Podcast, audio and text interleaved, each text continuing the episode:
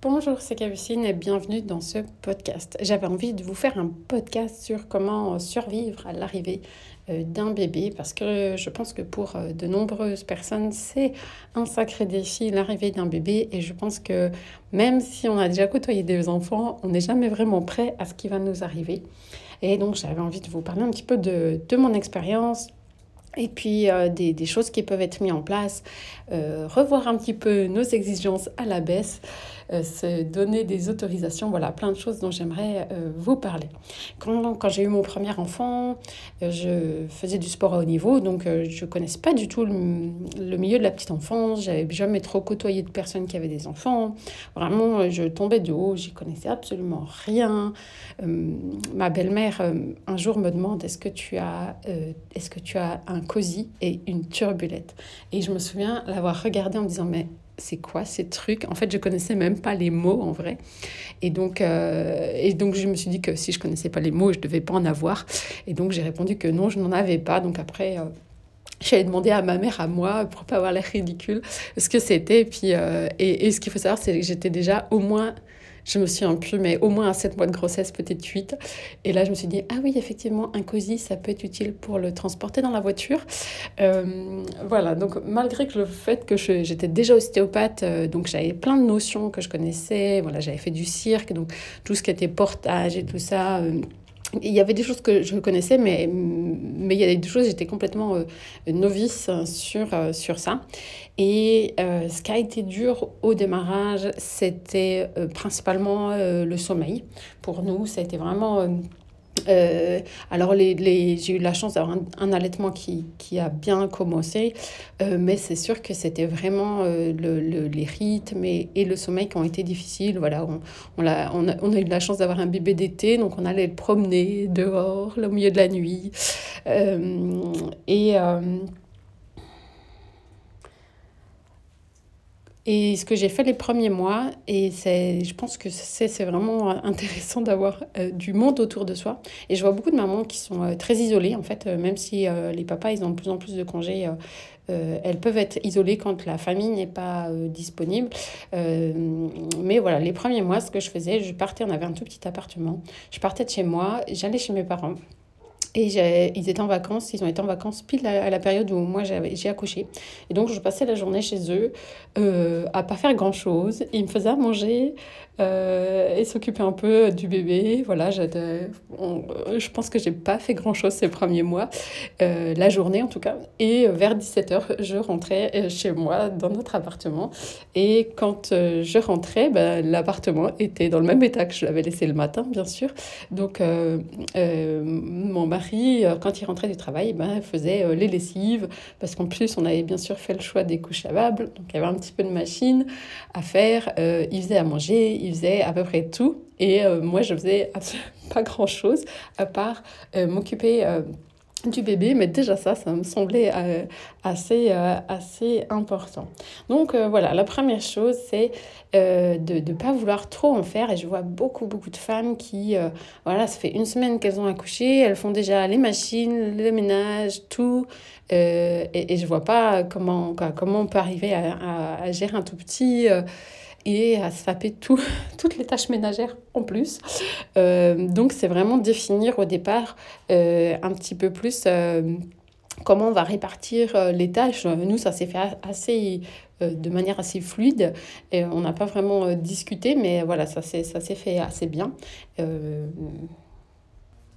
Et je vois des familles où ça se fait spontanément, c'est-à-dire que les, les grands-mères, les tantes viennent spontanément chez la maman, elles font à manger, elles font le ménage, elles sont euh, vraiment euh, en soutien, mais pas euh, présentes juste pour le bébé, elles sont là sur le soutien, sur le, je dirais, la partie immergée de l'iceberg, toute la partie plutôt intense de la maison. Et je vois bien que ces femmes-là, elles sont moins fatiguées, elles sont moins épuisées avec l'arrivée d'un bébé. Donc c'est vraiment, on peut même réfléchir en amont pour que ce premier mois, je dirais vraiment le premier mois qui est important, où on a vraiment besoin de soutien et pour la mère. Et le, le, le piège, c'est que des fois, les, les, mamans, elles vont dire, non, mais ça va, je suis pas si fatiguée, je peux quand même faire des choses. Et elles, elles vont quand même faire un petit peu, en fait.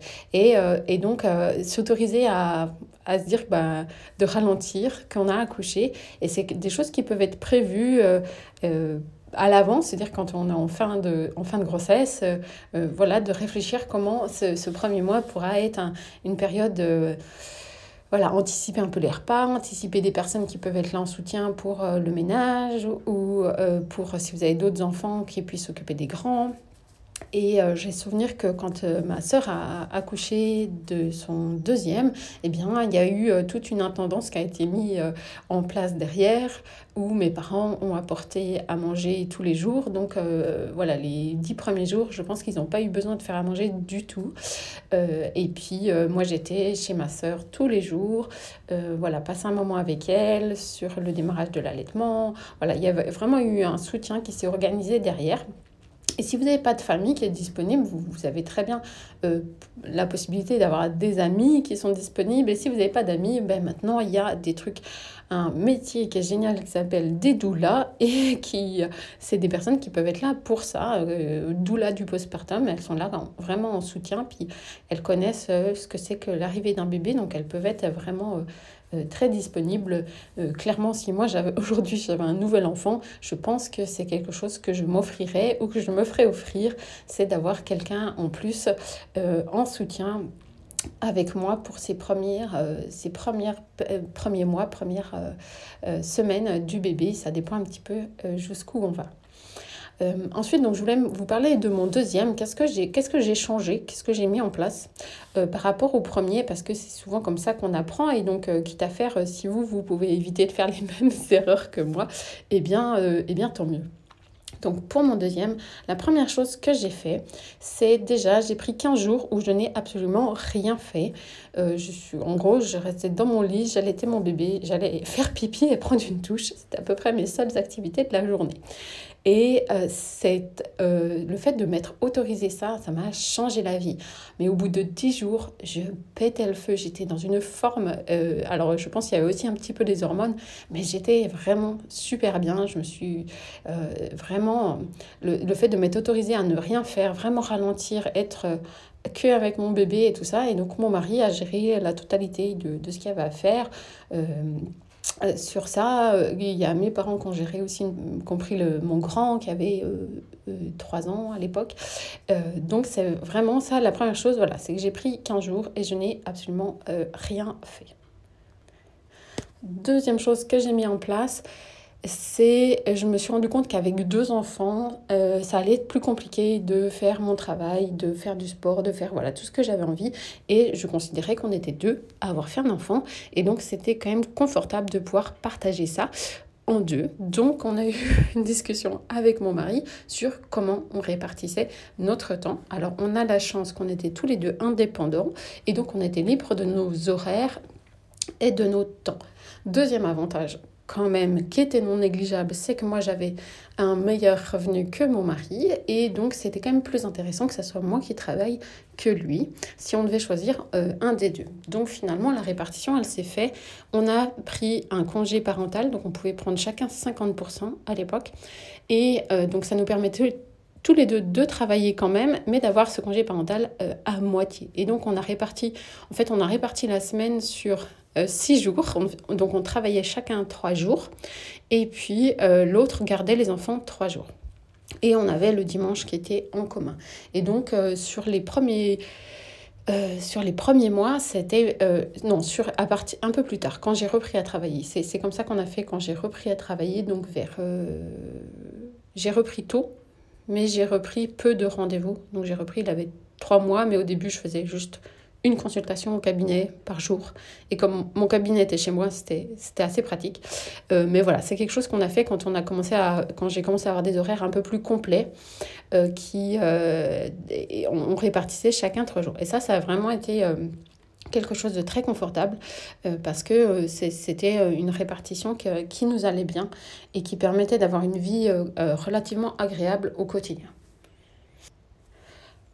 Et donc, une, autre chose que j'ai mis en place, c'est que à l'époque, j'étais ostéopathe et euh, le congé maternité, c'était 45 jours accouchement compris. Donc, euh, c'était vraiment très, très restreint. Euh, et euh, donc là, ce que j'ai fait, c'est que j'ai pu obtenir aussi les congés pato, donc qui rallougeaient de deux fois 15 jours, je crois, mais c'était à peu près tout ce qu'on avait. Et donc je m'étais dit non, je peux pas reprendre comme j'avais repris pour le premier, j'avais repris quand il avait trois mois, mais c'était vraiment trop tôt, j'étais trop fatiguée. C'était, donc je voulais vraiment aller au moins jusqu'à six mois sans vraiment travailler.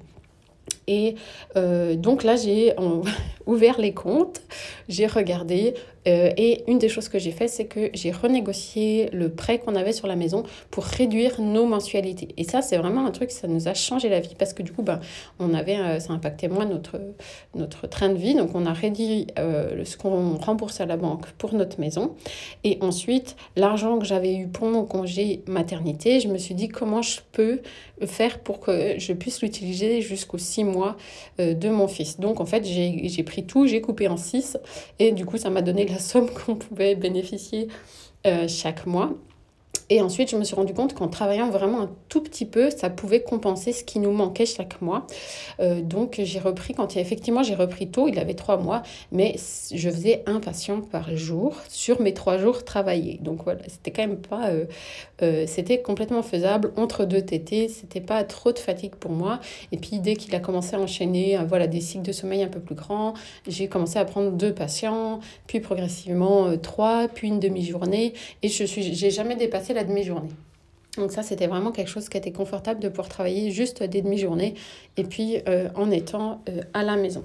Donc ça, c'est une autre chose, mais c'est vrai que c'était une prise en charge un peu comme globale. Je regardais aussi, bah voilà, le, ce qu'on payait comme loyer, ce qu'on, voilà, j'avais pris un peu tout en compte euh, pour que je puisse aller jusqu'à six mois sans avoir à travailler beaucoup. Et donc là, c'est pareil, des fois, je vois des couples où euh, ils ont fait un choix à l'époque où ils travaillaient tous les deux plein temps, euh, avec euh, par exemple un remboursement de maison qui est hyper important, et, et, ils veulent garder ça, et au détriment du confort de vie. Et puis, c'est pas du tout la même vie quand on a un enfant, quand on a deux enfants, quand on a trois enfants, et on est autorisé à faire des changements, parce que ce qui était valable quand on en avait, n'avait pas d'enfants et qu'on avait deux plein temps, bah, c'est plus valable quand on a trois enfants et puis un 80% et, euh, un plein temps, ou un mi-temps, ou une, maman qui prend un congé, euh, maman ou papa, un congé parental. Et donc, euh, tout doit être revu pour qu'on puisse avoir une vie confortable. Et je vois trop de parents qui vont reprendre un peu rapidement parce que bah, financièrement, ça va coincer. Donc, on peut revoir plein de trucs. Il faut vraiment s'autoriser à, à, se rendre la vie agréable quand on a des, des enfants qui arrivent. Voilà, je ne sais pas si ce petit podcast un petit peu différent des autres euh, vous aura aidé à réfléchir à comment démarrer cette, euh, cette vie avec des bébés. Et puis, euh, si vous êtes des professionnels, bah, c'est aussi pouvoir conseiller sur ça, vraiment de se donner des autorisations à, à ralentir, euh, et à ralentir le rythme, parce que le rythme d'un bébé, eh bien, c'est pas notre rythme de vie euh, euh, normal, on va dire quoi normal? C'est un autre rythme et il faut accepter ces changements de rythme et de ralentir. Et une des choses aussi qui m'a le plus aidé, c'est sur mon premier, j'ai pas voulu ralentir, j'ai pas voulu changer ma vie, j'ai voulu reprendre le sport, j'ai voulu faire trop tout trop vite. Et pour mon deuxième, une des choses qui a changé, j'ai accepté euh, le rythme du bébé, qui est un rythme différent. Et euh, ça, ça vraiment, euh, ça m'a vraiment aidé. Le fait de lâcher prise et d'accepter ce rythme plus lent, plus tranquille qu'on a avec des enfants. Alors c'est sûr, on fait moins de choses et c'est très bien aussi. Voilà, écoutez, je vous souhaite une très belle journée et puis à très bientôt pour un podcast. N'hésitez pas à me dire les thématiques que vous aimeriez que j'aborde sur ce podcast et à très bientôt.